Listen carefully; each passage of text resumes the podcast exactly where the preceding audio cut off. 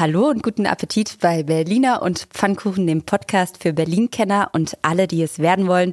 Wir blicken heute wieder auf das, was diese Woche wichtig war und bereiten euch auf kleine und große Stromausfälle vor, die Berlin im Winter drohen könnten. Mein Name ist Ann-Kathrin Hipp. Ich bin verantwortliche Redakteurin beim Tagesspiegel Checkpoint. Und ich bin Lorenz Marold, Chefredakteur beim Tagesspiegel. Ihre Wartezeit beträgt voraussichtlich 17 Berliner und Pfannkuchen. Der Podcast vom Tagesspiegel Checkpoint. Ja, Blackout Berlin, ein eigentlich mal eher fiktives Szenario, wird zunehmend realistisch und deshalb haben wir uns mal in großer Gänze mit diesem ganzen Komplex beschäftigt. Wo kommt eigentlich der Strom her? Wie kommt er in unser Haus? Was passiert, wenn der Strom plötzlich weg ist und weg bleibt? Wie bereiten sich die Behörden vor? Warum will keiner so richtig über das Thema reden? Was rät eigentlich ein Survival-Trainer? Über all das sprechen wir heute in unserem Deep Dive. Zum Start gibt's aber erstmal noch den Überblick der Woche mit unseren drei wichtigen wichtigsten Themen. Ja, und dabei ist natürlich Giffey's gutes Verkehrsticket, Berlins Wahlaufbereitung und Achtung, die Kurzfrist Energieversorgungssicherungsmaßnahmen Verordnung. Ich würde sagen, letzteres schieben wir einfach mal aus pragmatischen Gründen ans Ende und starten mit den guten Nachrichten, dass es endlich eine Nachfolge für das 9-Euro-Ticket gibt, zumindest bis Jahresende für Berliner, die den AB-Bereich nutzen wollen. Um es mit den Worten der Regierenden zu sagen, Berlin liefert. Berlin liefert. Ja, aber was liefert Berlin eigentlich da? Ich glaube, vor allen Dingen ein großes Durcheinander. Das Tolle an dem 9-Euro-Ticket war ja, dass es überall gültig war. Dass man also sich nicht über Tarifzonen Gedanken machen muss. Jetzt kostet das Ganze 29 Euro und hört nach der B-Zone auf. Also ich glaube nicht, dass das eine wirklich gute Nachricht ist. Das ist doch Verklapse. Gilt auch nur bis Dezember. Also ich halte davon gar nichts. Ja, und zum BER kommt man damit auch nicht mehr, ne? Nee, aber da kann man ja schwarz fahren dann, den Rest. Ja, es ist so ein bisschen ein Kuddelmuddel gewesen. Es war ja auch die ganze Woche irgendwie ein Kuddelmuddel, ne? Mit der Meldung vom RBB, dass es irgendwie schon beschlossen war, dann war es irgendwie doch nicht beschlossen. Dann sollte es beschlossen werden, dann gab es aber nochmal einen Einspruch. Dann hat der Verkehrsverbund Berlin-Brandenburg, der jetzt eigentlich dann nur noch der Verkehrsverbund Berlin, Berlin ist, ist, mit ein bisschen Brandenburg irgendwo anders, doch noch zugestimmt. Ich sag mal, Franziska Giffey und Bettina Jaric haben es zumindest zusammen präsentiert. Ja. Also da scheint immerhin wieder Einigkeit zu herrschen. Genau, aber ob das jetzt gut ist, wage ich mal zu bezweifeln. Auch diese Nachricht, die ja aus der Senatssitzung kam vom RBB, wo dann mehrere Senatorinnen sagten, no, in unserer Senatssitzung ist das nicht beschlossen worden. Natürlich ist das im Rahmen da besprochen worden. Man wollte wohl offensichtlich die Brandenburger nicht vor vollendete Tatsachen stellen, um sie dann eben doch vor vollendete Tatsachen zu stellen. Bundesverkehrsminister Volker Wissing auf jeden Fall reagiert auch eher zurückhaltend. Ich verfolge ein anderes Ziel, sagt er. Mal gucken, wo das so hinführt. Ja, brumm, brumm. Apropos Ziel. Die Bürgerinnen und Bürger Berlins haben ein Anrecht darauf, äh, dass die Wahlen, die ja Kern der Demokratie sind, gut organisiert werden. Endlich. Ja, das hat Berlins Innensenatorin Iris Spranger in der vergangenen Woche gesagt. Wir haben beschlossen, wir spielen das Zitat jetzt einfach so lange ein, bis es wirklich funktioniert. Aber man muss sagen, Berlin ist ja zumindest in der Aufarbeitung diese Woche der ganzen Sache wieder ein Stückchen näher gekommen. Mm, jein. Also ich würde mal sagen, zumindest steht jetzt fest, wann die Anhörung stattfindet vom Verfassungsgerichtshof. Nämlich am 28. September, das war klar, um 11. Und wo wissen wir jetzt auch, nämlich in der TU eingeladen, in der FU, Entschuldigung, das wäre die nächste Wahlpanne geworden. Eingeladen sind als Beteiligte natürlich neben allen Abgeordneten des Berliner Abgeordnetenhauses auch alle Bezirksverordneten der zwölf Berliner Bezirksverordnetenversammlung sowie alle Bewerberinnen und Bewerber für Abgeordnetenhaus und die BVV, die gescheitert sind. Ja, das macht insgesamt tatsächlich Mathe mit dem Checkpoint mehr als 3000 Personen. Interessant ist aber, dass sich insgesamt nur 180 angemeldet haben. Ist da das Interesse nicht so riesig groß? Naja, es gibt, glaube ich, viele, für die das völlig aussichtslos ist, selbst bei Neuwahlen. Also die ganzen Kleinstparteien fallen schon mal raus. Und in der Tat ist das Interesse an Neuwahlen bei den im Abgeordnetenhaus vertretenen Parteien sehr klein weil kostet viel Geld, macht viel Mühe, man weiß nicht genau, was bei rumkommt, die Wahlbeteiligung wird voraussichtlich sehr viel niedriger sein. Also so richtig Interesse haben die da alle nicht. Ja, theoretisch, das kann man auf jeden Fall schon mal sagen, könnte es am Ende dieser Verhandlung sogar schon eine Entscheidung geben. Wahrscheinlich ist aber eigentlich, dass es nur ja, so eine richtungsweisende Aussage gibt, weil A, die Richterinnen und Richter sich Denkzeit wahrscheinlich verschaffen wollen und B, weil sonst die Teil- oder ganz oder wie auch immer Wahlwiederholung genau in unsere Weihnachtsfeiertage fallen würde. Ja, das wäre ein schönes Geschenk. Das wäre ein schönes Geschenk. So wird's dann vielleicht, weiß ich nicht, die Neujahrsüberraschung oder so. Ja, Feuerwerk. Und damit zur Kurzfrist Energieversorgungssicherungsmaßnahmenverordnung. Die Zu, zu was? zur Kurzfrist Energieversorgungssicherungsmaßnahmenverordnung. Mhm. Kannst du das schon auswendig? Ja, oder willst du es noch? Nee, okay, los, weiter geht's. Also diese Kurzfrist Energieversorgungssicherungsmaßnahmenverordnung hat der Senat zum 1. September beschlossen. Sie sieht unter anderem vor, dass Werbeanlagen zwischen 22 und 16 Uhr dunkel bleiben müssen. Das klappt so mittel. Man sieht die ein oder andere Reklame noch leuchten. Und da fragt man sich natürlich, warum zieht da keiner den Stecker? Das Bezirksamt Mitte hat uns auf unsere Anfrage gesagt, tja, wir machen das nicht, lädt stattdessen lieber zu einer Partie Behördenpingpong ein. Zitat, da die Verordnung bislang keine Ordnungswidrigkeiten Tatbestände vorsieht, führt das Ordnungsamt derzeit auch keine Kontrollen diesbezüglich durch. Zitat Ende. Die Durchsetzung müsse auf Senatsebene geklärt werden. Ping. Da sieht die Zuständigkeit für den Vollzug jedoch eindeutig die Bezirksämter in der Pflicht. Pong. Schade. Also so ist das dann halt manchmal in Berlin. Da wird ein Gesetz erlassen und dann ist keiner so richtig für zuständig. Der Wirtschaftssenator will sich dem allerdings annehmen. Also falls es demnächst doch dunkel wird, dann liegt das vielleicht daran, dass es jetzt eine gemeinsame Abstimmung von Vollzugsmaßnahmen und die Entwicklung von Auslegungshilfen zur Verordnung, Zitat Ende, geben wird. Mit ein bisschen Glück klappt es vielleicht noch dieses Jahr. Die Verordnung läuft auf jeden Fall am 28. Februar aus. Bis dahin sollte man es dann vielleicht geregelt haben. Das ist eigentlich die perfekte Überleitung zu unserem Deep Dive. Und um da mal reinzutauchen, haben wir uns einen Auszug aus dem Polit-Thriller Blackout, morgen ist es zu spät von Marc Ellsberger rausgesucht. Lorenz, du hast das Buch gelesen und ich glaube in den letzten fünf Jahren so 50 Mal erwähnt schon. Ja, empfehle ich ständig und immer seit 2012. Das spielt in der näheren Zukunft, die uns ja immer näher rückt inzwischen. Es geht darum, dass ganz Europa plötzlich für zwei Wochen ohne Strom funktionieren muss und natürlich nicht funktionieren kann. Und vor allen Dingen geht es darum, wie dünn eigentlich der Firnis ist, den diese Gesellschaft irgendwie zusammenhält. Also die Menschen werden einander nicht Freunde bleiben, das kann ich schon mal sagen. Ja, und wir haben jetzt mal zum Start einfach, um ein bisschen in die ja, Mut reinzukommen, einen kleinen Auszug erschienen im Random House Audio Verlag und gelesen wird das Ganze von Steffen Groth. Hören wir mal rein. Ersten Berichten und ihren Messungen nach waren mindestens zwei Drittel des Kontinents ohne Strom.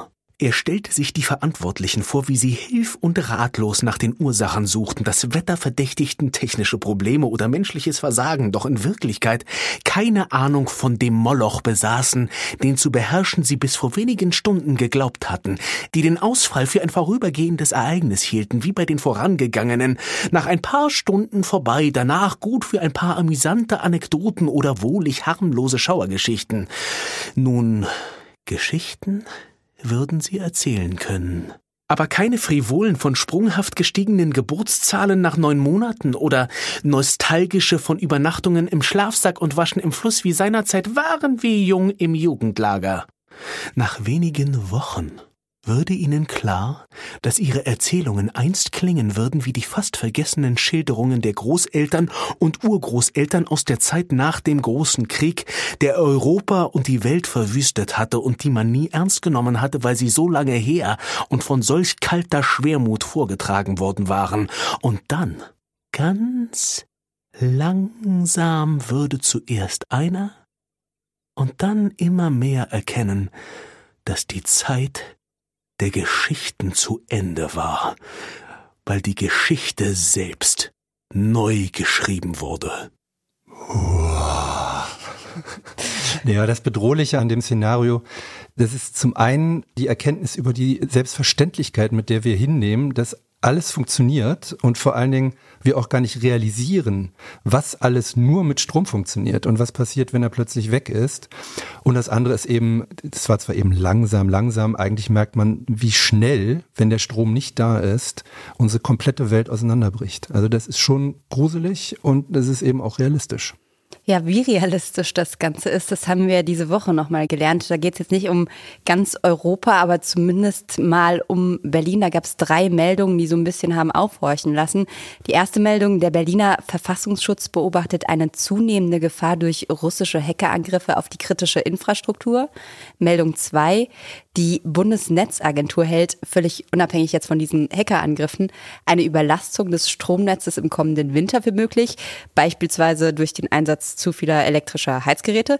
Und Meldung drei in Berlin bereiten sich die Behörden offenbar tatsächlich schon seit August auf ein mögliches Blackout vor. Kollege Alexander Fröhlich hat herausgefunden, dass die landeseigene Stromnetz Berlin GmbH, wer genau das ist, das erklären wir gleich nochmal, davon ausgeht, dass bis zu 70 Prozent der Haushalte in Berlin zeitweise keinen Strom mehr haben könnten.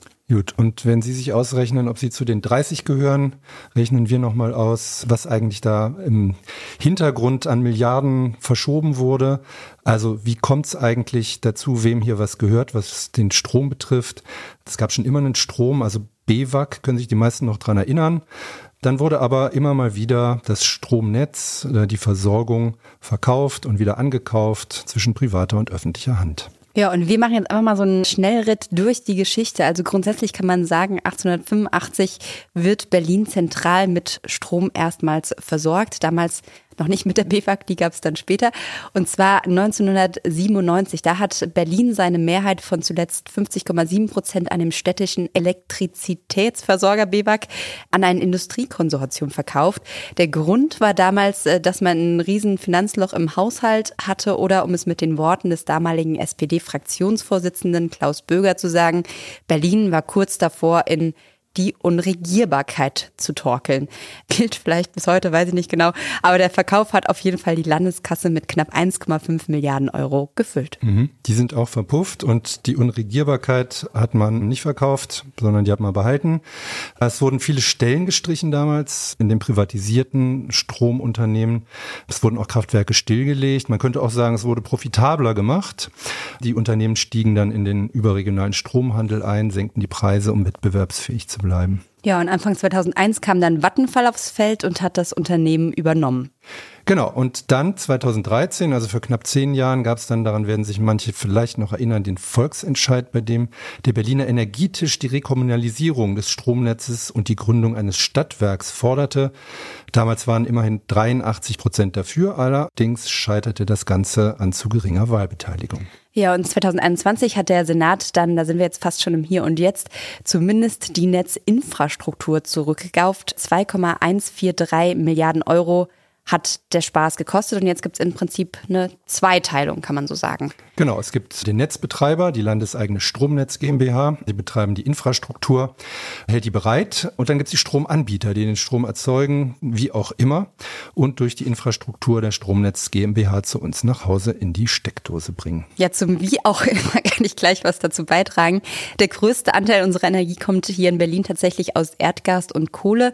Nur 8,5 Prozent kam im Mai 2022 2022 aus erneuerbaren Energieträgern. Und was dabei, glaube ich, wichtig ist zu verstehen, weil wir jetzt gerade so ein bisschen kompliziert, aber einmal, um es gesagt zu haben, zu dieser Netzinfrastruktur gehören nicht die Kraftwerke. Die wiederum gehören nämlich zu den Stromanbietern. Wenn wir uns die größten drei Kraftwerke angucken hier in Berlin, die übrigens alle mit Gas betrieben werden, dann sind das Marzahn und Lichterfelde, jeweils in der Hand von Vattenfall und Adlershof, das gehört RWE.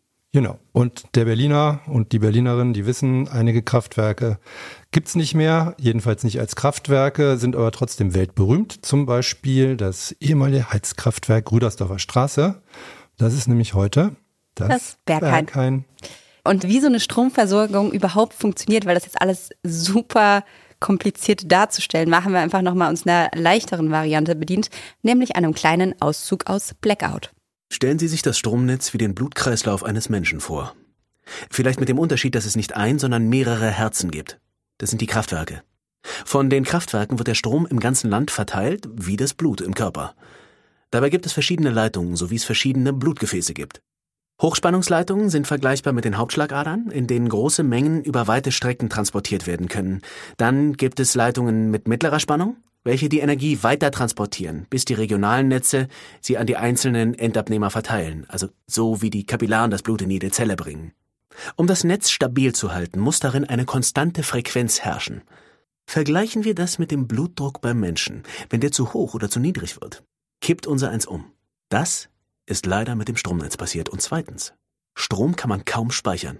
Deshalb muss er beständig fließen, wie Blut. Das heißt, er muss dann erzeugt werden, wenn er verbraucht wird. Tja, das ist halt in der Tat so, wenn du ein Herz hast und nicht richtig trainierst, dann kriegst du entweder Vorhofflimmern oder Herzrhythmusstörung oder eben auch mal einen Herzinfarkt. Ja, Herzinfarkte gibt's immer wieder kleinere in Berlin, kann man so sagen. In Berlin blieb 2021 jeder Verbraucher statistisch gesehen rund 8,3 Minuten ohne Strom. Ich gehe mal davon aus, die meisten werden es nicht so richtig gemerkt haben. Zum Vergleich, deutschlandweit waren es, glaube ich, 10,7 Minuten. Das sind aber sozusagen ja ganz kleine Mini-Blackouts, die man wahrscheinlich gar nicht so richtig so nennen kann. Den größten Ausfall in Berlin gab's tatsächlich am 19. Februar 2019 in Köpenick. Damals waren 70.000 Menschen für 31 Stunden stromlos. Und wie sich das angefühlt hat, das haben wir einen Zeitzeugen gefragt, nämlich unseren Kollegen Stefan Jakobs. Dieser Stromausfall in Köpenick, der war zunächst mal kurios. Man traf sich so mit den Nachbarn vorm Haus, um zu fragen, na, ist bei euch auch dunkel? Und ja, ja, wird schon wieder dann. Aber es wurde dann von Stunde zu Stunde irgendwie blöder, weil wenn man dann sieht, das Handy hat noch 15 Prozent und nochmal irgendwie eine Stunde später sieht, jetzt gibt's auch kein Mobilfunknetz mehr. Da hat man das Gefühl, so langsam wird man von der Welt abgeschnitten. Und es war ja auch im Februar, insofern war es dann abends relativ früh dunkel, wenn man da so bei seiner Kerze sitzt. Man hat so das Gefühl, irgendwie jetzt Kühlschrank in der richtigen Reihenfolge leer essen und was muss man dann eigentlich noch machen und was macht man eigentlich, wenn dann auch morgen die Heizung nicht funktioniert in der Wohnung. Man geht das so durch und stellt fest, irgendwie so sehr viele Optionen hat man nicht. Und das ist dann ein von Stunde zu Stunde komischeres Gefühl. Ja, das Kurioseste damals war ja die Empfehlung der Verantwortlichen, sich doch im Internet zu informieren was natürlich nur außerhalb des Katastrophengebietes ging. Die Bilanz der stromfreien 31 Stunden damals, mehr als 100 Einsätze der Feuerwehr, ein Krankenhaus musste seine Intensivstation mit 23 Patienten evakuieren. Sonst ging es aber ganz glimpflich über die Bühne. Allerdings muss man sagen, es war auch von der Ursache her etwas, ja, auch originelles. Also ein Stromkabel, das aus Versehen bei Bauarbeiten durchtrennt wurde. Ja, das ist Berlin. Ja, dieses besagte zerfledderte Kabel kann man sich, wer da Interesse dran hat, bis heute im Museum Köpenick angucken. Ein historisches Stück. Ja, das war natürlich nur ein kleiner technischer Defekt als Ursache. Andere Sachen oder Ursachen können auch Naturkatastrophen sein. Und ansonsten gibt es, sage ich mal, zwei größere Bedrohungen, die diesen Winter bestehen. Das haben wir vorhin schon kurz angedeutet. Einmal sind das die im Prinzip ja die Überlastung durch den Strom und einmal noch die Hackerangriffe. Und jetzt wollen wir uns einmal kurz mit dieser Überlastung durch den Strom beschäftigen. Ist Berlin so überlastet? Da ist ganz interessant, dass die Berliner laut einer Studie von Check24 den geringsten durchschnittlichen Stromverbrauch bundesweit haben. Also es sind in Zahlen 2556 Kilowattstunden im Schnitt pro Jahr knapp 600 Kilowattstunden Strom weniger als die Brandenburger. Das liegt aber, muss man sagen, auch an verhältnismäßig kleinen Haushalten. Und Rekordverbraucher, das sind die Saarländer. Das Ganze soll sich jetzt massiv steigern. Die landeseigenen Betriebe rechnen im Moment damit, dass sich der Stromverbrauch in diesem Winter verdreifachen könnte, weil Verbraucher beim Heizen auf Lüfter, Radiatoren oder auch schon, das steht da tatsächlich so, Backöfen umsteigen könnten, um ihre Wohnung zu wärmen. Genau, und da wird ja auch schon gewarnt, weil die Folgen sind klar. Die Stromnetzinfrastruktur wird dadurch überlastet, wenn alle plötzlich ihren Heizlüfter anmachen. Und um das zu verhindern, würden Stromnetzbetreiber mit Hilfe von rollierenden Abschaltungen, das heißt regional begrenzten Abschaltungen, versuchen, die Gesamtstabilität der Netze sicherzustellen und Schädigungen eben an dieser Stromnetzinfrastruktur vorzubeugen. Das sind sogenannte Brownouts, also zeitlich und örtlich begrenzte Stromsperren. Das heißt also, es wird tatsächlich darüber verfügt, dass du möglicherweise an Kathrin dann keinen Strom hast für ein paar Stunden oder vielleicht auch für einen halben Tag. Ja, das wird jetzt gerade von Experten geprüft, wie man diese Brownouts sozusagen vorbereitet. Und es sieht so ein bisschen danach aus, dass man quasi einzelne Straßenabschnitte oder Straßenzüge im Prinzip abschalten würde und das nach Wichtigkeit macht. Also ich sag mal so jemand, der in, in, der Nähe von einer Apotheke wohnt oder in der Nähe von einem wichtigen Krankenhaus oder sowas oder in der gleichen Straße, der hat wahrscheinlich eher Glück. Die in der Nachbarstraße, die haben wahrscheinlich eher Pech, weil die eher abgeschaltet werden würden. Man muss aber dazu sagen, es würde immer davor angekündigt. Also das wäre im Prinzip ein Fall, wo jetzt nicht auf die eine oder andere Sekunde der Strom weg wäre, sondern da würde man zumindest davor irgendwie Bescheid wissen. Mhm. Bei mir steht wichtige Infrastruktur, da bin ich beruhigt, nämlich ein äh, Parkscheinautomat. Ich kann mir kaum vorstellen, dass der Bezirk Mitte diesen, diese Straße lahmlegt. Aber äh, wenn diese Teilnetze und Verteilnetze durch Überlastung beschädigt werden, da droht dann tatsächlich ein längerer Stromausfall, weil die Reparatur dauert mehrere Tage bis Wochen und Ersatz für Transformatoren ist in Deutschland Mangelware.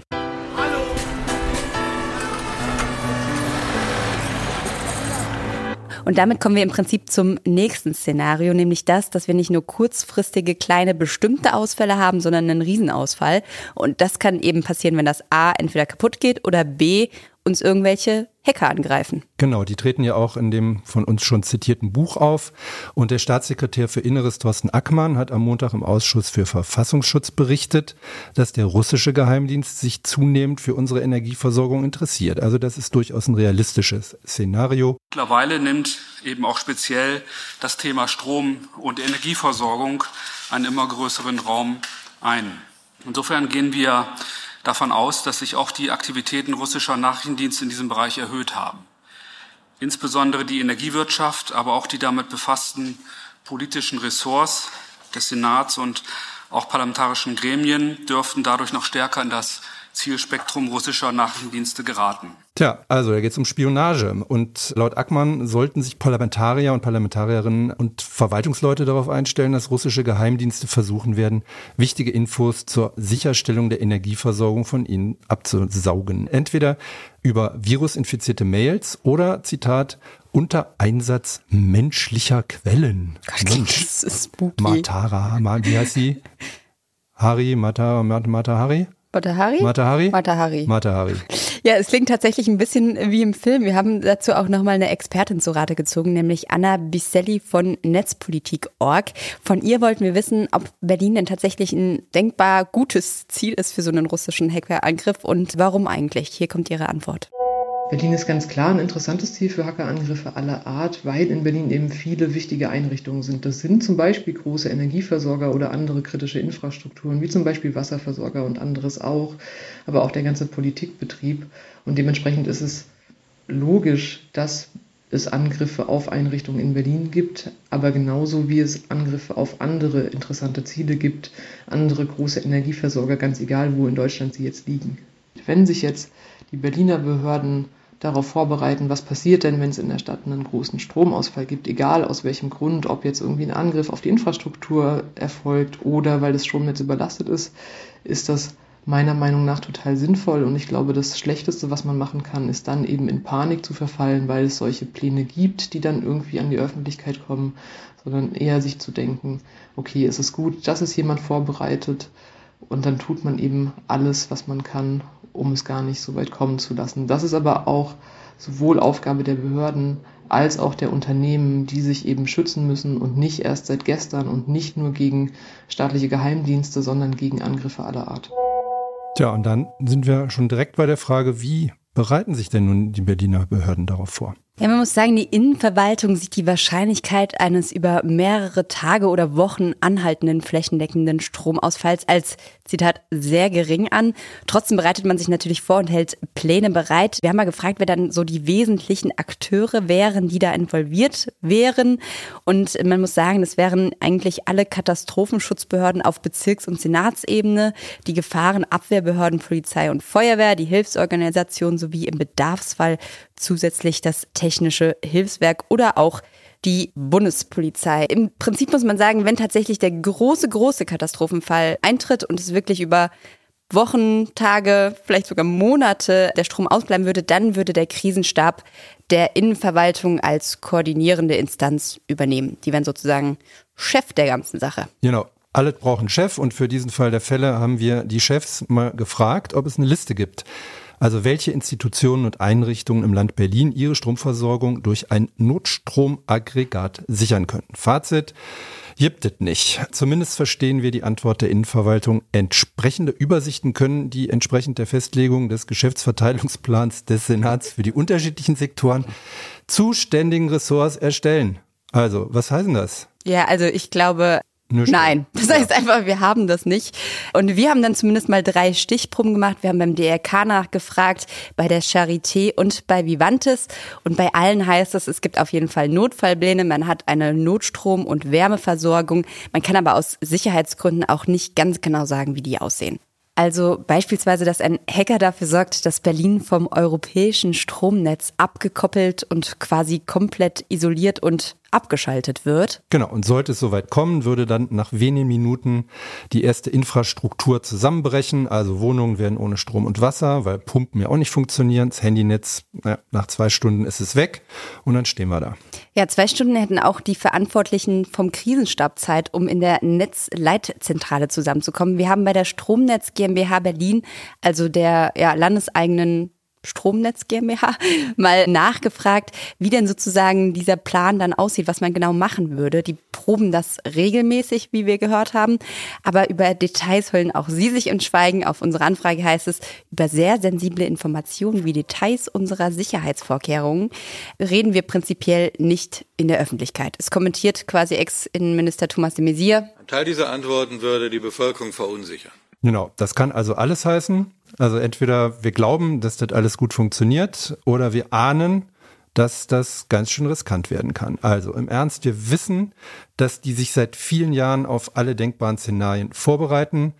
Es ist sicher nicht ganz unklug, da nicht allzu viel zu verraten. Man weiß ja nie, wer mithört ne? und diese Informationen gegebenenfalls ausnutzt. Aber so richtig wissen, ob die was wissen, wissen wir eben nicht.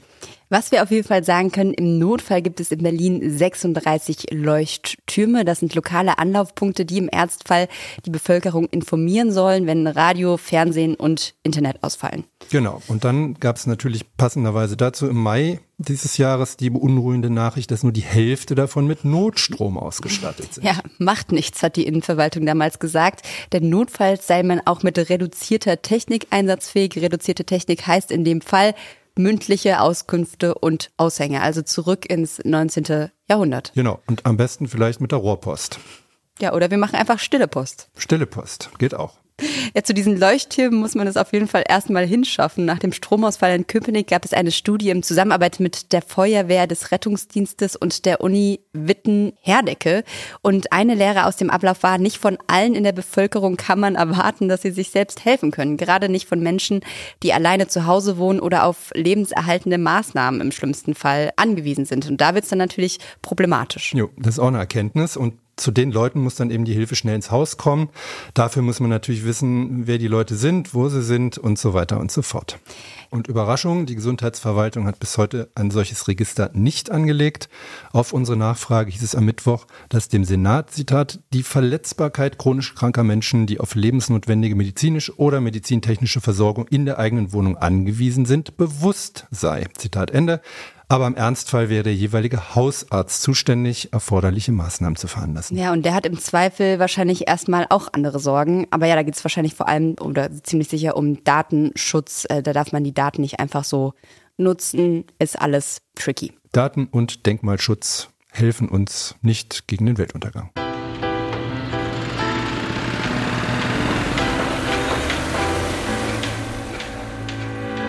Tja, und nun? Ja, jetzt müssen wir gucken, dass diejenigen, die nicht unbedingt auf staatliche Hilfe angewiesen sind, sich gut genug vorbereiten können, um Selbsthilfe zu leisten.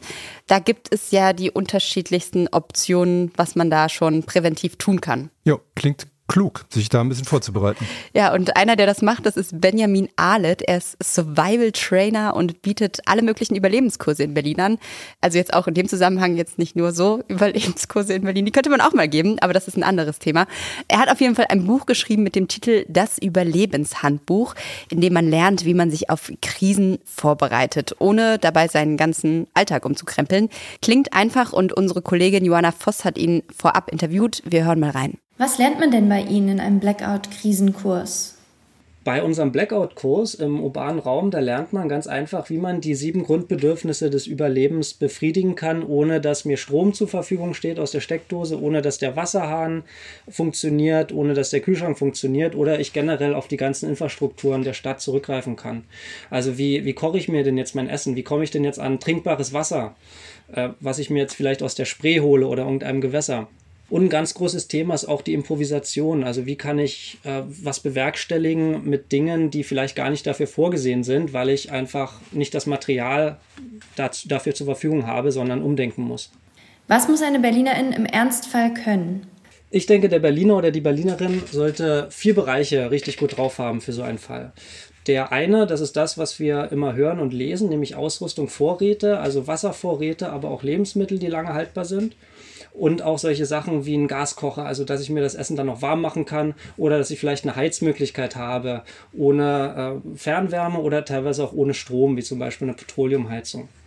Und die zweite Sache, das ist dann eher in Richtung der Person selber. Also kann ich äh, sportlich kurze Zeit aktiv werden, wenn, wenn ich mal was leisten muss. Also, dass ich meinen eigenen Körper fit halte.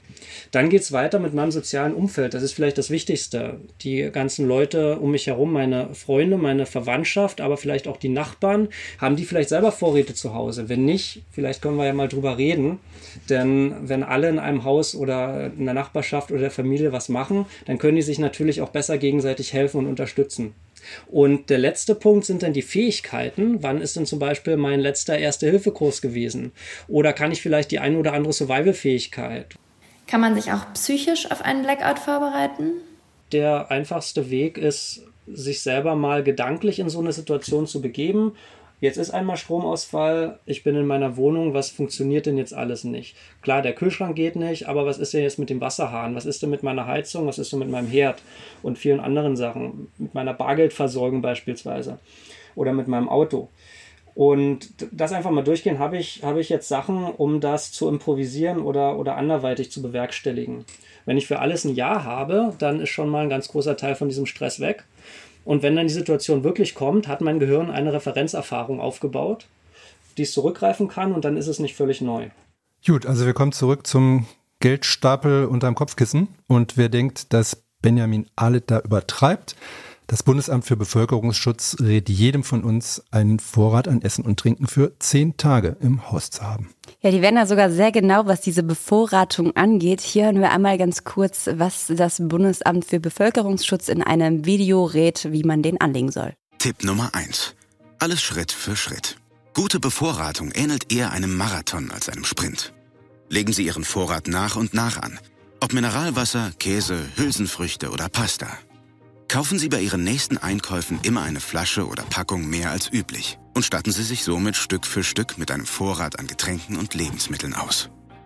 Wenn Sie eine Packung verbrauchen, besorgen Sie beim nächsten Einkauf Nachschub und füllen Sie die Reserve dadurch wieder auf. Achten Sie darauf, neue Produkte hinten im Schrank einzusortieren, damit Sie ältere zuerst verbrauchen. Jo, außerdem wichtig natürlich, Hausapotheke muss aufgefüllt sein. Die Dokumente sollten irgendwo da liegen, dass man sie gleich findet. Hygieneprodukte muss man auch dran denken. Klopapierkrise kommt zurück. Und eine Powerbank wäre vielleicht nicht schlecht. Ne? Powerbank habe ich. Hast du? Powerbank habe ich, aber ich muss oh, sagen, Mensch. bei den Vorräten würde ich wahrscheinlich keine, ja, also zwei Tage vielleicht. Frage aber ist, ob die drei wäre schon. gefüllt ist, ne?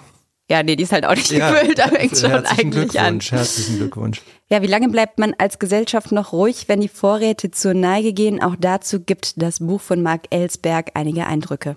Berlin. Wir haben den Zorn der Bürger selbst miterlebt, erinnert Rolf Finger aus dem Innenministerium.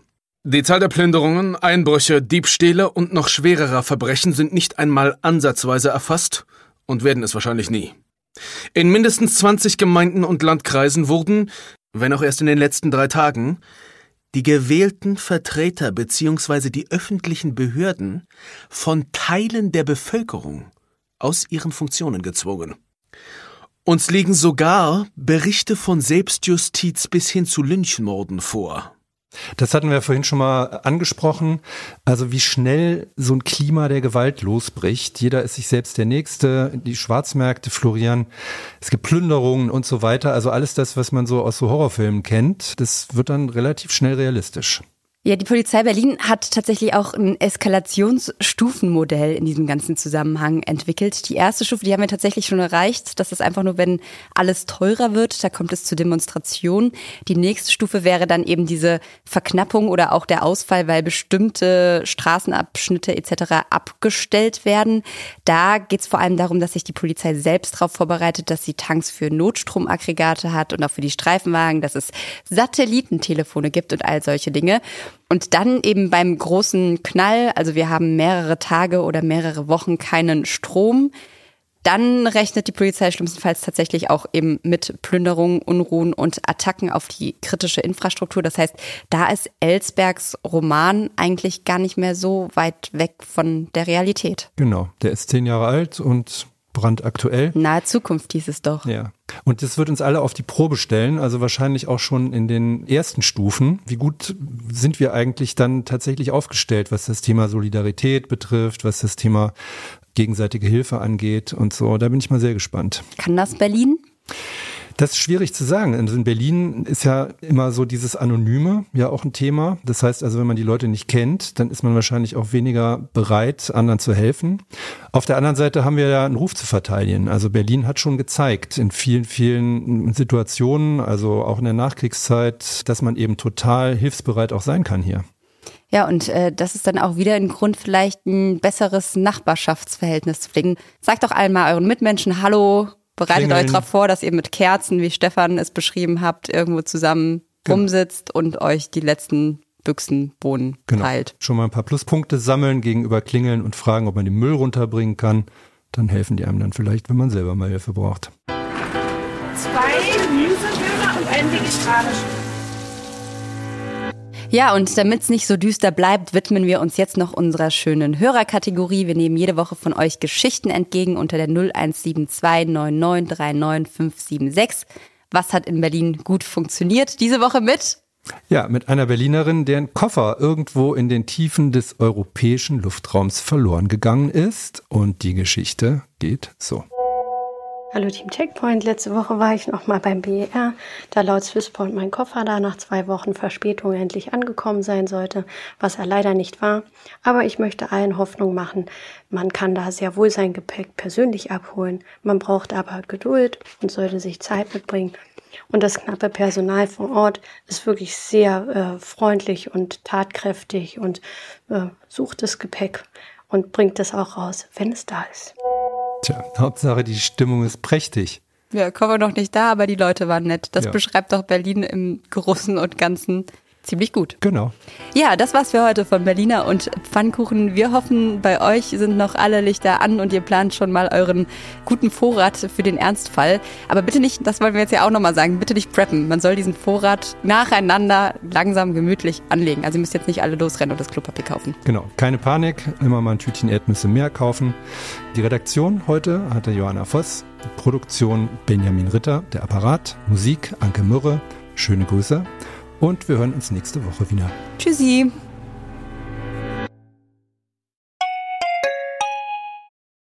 Herzlich willkommen zu Tatort Berlin, dem True Crime Podcast des Tagesspiegels. Ich bin Sebastian Leber. Und ich heiße Katja Füchsel.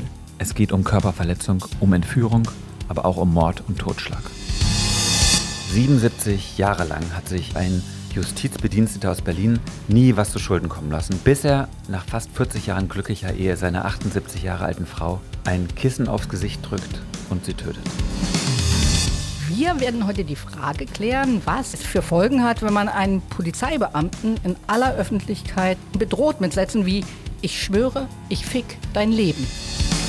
Es geht um den Prozess gegen den sogenannten Clanchef Arafat Abu Chaka und drei seiner Brüder unsere nächste Folge. Da ist alles ganz anders, als es zunächst scheint.